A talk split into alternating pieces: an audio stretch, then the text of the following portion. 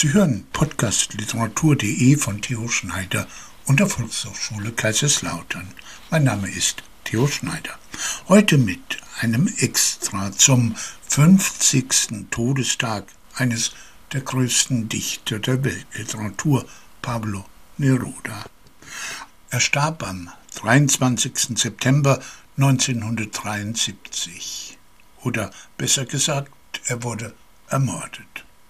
Das war zwölf Tage nach dem 9-11 vor 50 Jahren, den die meisten von Ihnen schon vergessen haben.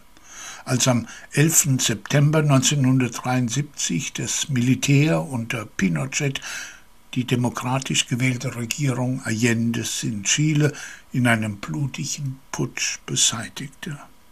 Aber im Mittelpunkt dieses Extra steht ein letztes Gedicht von Pablo Neruda, das er nach dem Putsch geschrieben haben soll. Und es bald darauf als ein angeblich letztes Gedicht in der Welt kursierte. Das war eine falsche Behauptung, eine Fälschung wohlmeinender politischer Solidarität, eine literaturgeschichtliche Kuriosität.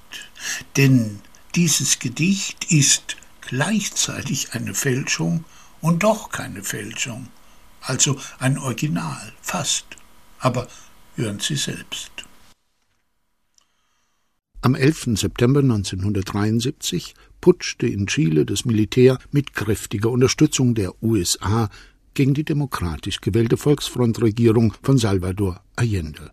In der darauffolgenden Militärdiktatur wurden Tausende ermordet, Zehntausende inhaftiert und gefoltert und ins Exil gezwungen. Pablo Neruda, der große Dichter Chiles und Lateinamerikas, der zugunsten von Allende auf die Präsidentschaft verzichtet hatte und zuvor viele Jahre im Ausland verbracht hatte, teils im Exil, teils im diplomatischen Dienst, lebte zu dieser Zeit schwer krank in seinem Haus in Isla Negra. Bald nach dem Putsch erschien folgendes Gedicht unter seinem Namen. Nixon, Free und Pinochet. Bis heute, bis zu diesem Bittermonat September des Jahres 1973, wie Borderberry, Garastaso und Banzer, gefräßige Hyänen unserer Geschichte.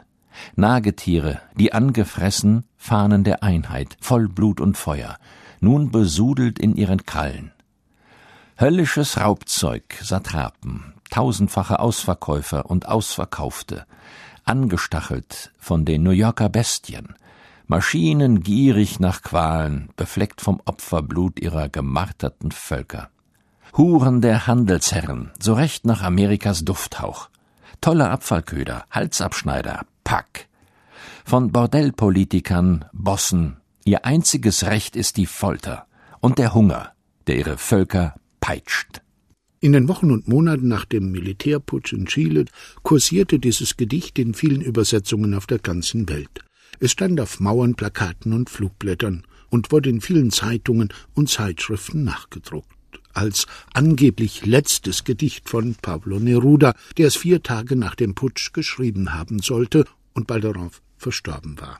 In Deutschland erschien es zuerst in der Frankfurter Rundschau vom 22. September 1973. Den Zeitungsausschnitt fand ich dann später in meiner Neruda-Ausgabe von 1967. Vorangestellt war ihm die Bemerkung, dass es der Dichter Erich Fried eigens für die FR übersetzt habe, allerdings nicht aus dem spanischen Original, sondern aus dem englischen. Jahre später erzählte mir Erich Fried, dass dieses Gedicht eine Fälschung sei immer noch ein wenig verärgert darüber, dass er selbst und die Solidaritätsbewegung der ganzen Welt hinter die Fichte geführt worden war. Die erneute Suche in diesen Tagen aus Anlass des traurigen Jubiläums erwies sich als schwierig, weil ich den Zettel in meiner Neruda-Ausgabe vergessen hatte und weder Titel noch Zeilen des Gedichts kannte, bis mir die Informationsstelle Lateinamerika aus den Tiefen ihrer Archive weiterhalf. Dort fand ich Text und Titel. Die Satrapen heißt das Gedicht. Satrapen waren die regionalen Statthalter der persischen Großkönige. Kein schlechtes Wort für die lateinamerikanischen Popanze des US-Imperialismus. Dass es in den Neruda-Ausgaben nicht auffindbar gewesen war, wunderte mich nicht weiter. Es war ja eine Fälschung. Auf die übrigens auch die spanische Tageszeitung El País hereingefallen war, die es 1973 unter dem Titel Las Satrapias nachgedruckt hatte. Der spanische Text, also sozusagen das Original der Fälschung, stimmte mit der deutschen Fassung von Erich Fried sehr gut überein. Aber wer hat es geschrieben?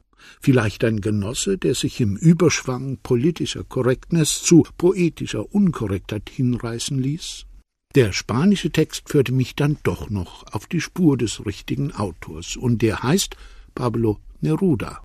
Bloß hat er dieses Gedicht nicht am 15. September 1973, sondern 25 Jahre früher, um das Jahr 1948, geschrieben.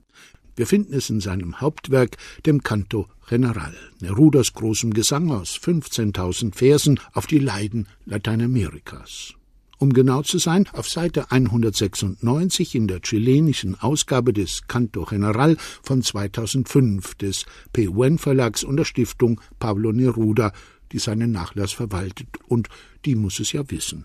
Ein Vergleich der beiden Fassungen im spanischen Original zeigt folgende Unterschiede.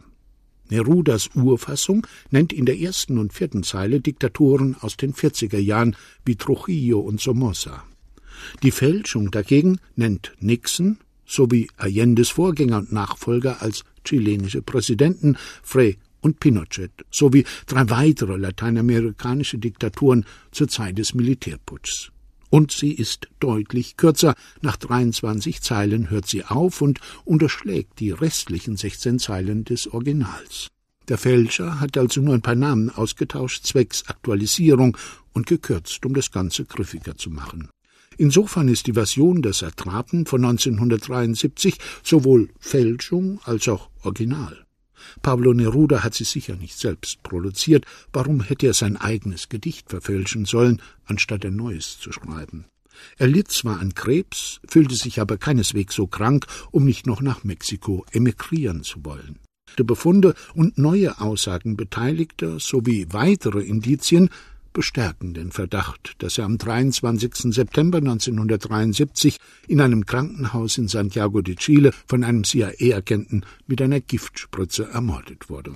Motive hätten die Militärs genug gehabt. Vor allem fürchteten sie das internationale Renommee des Dichters.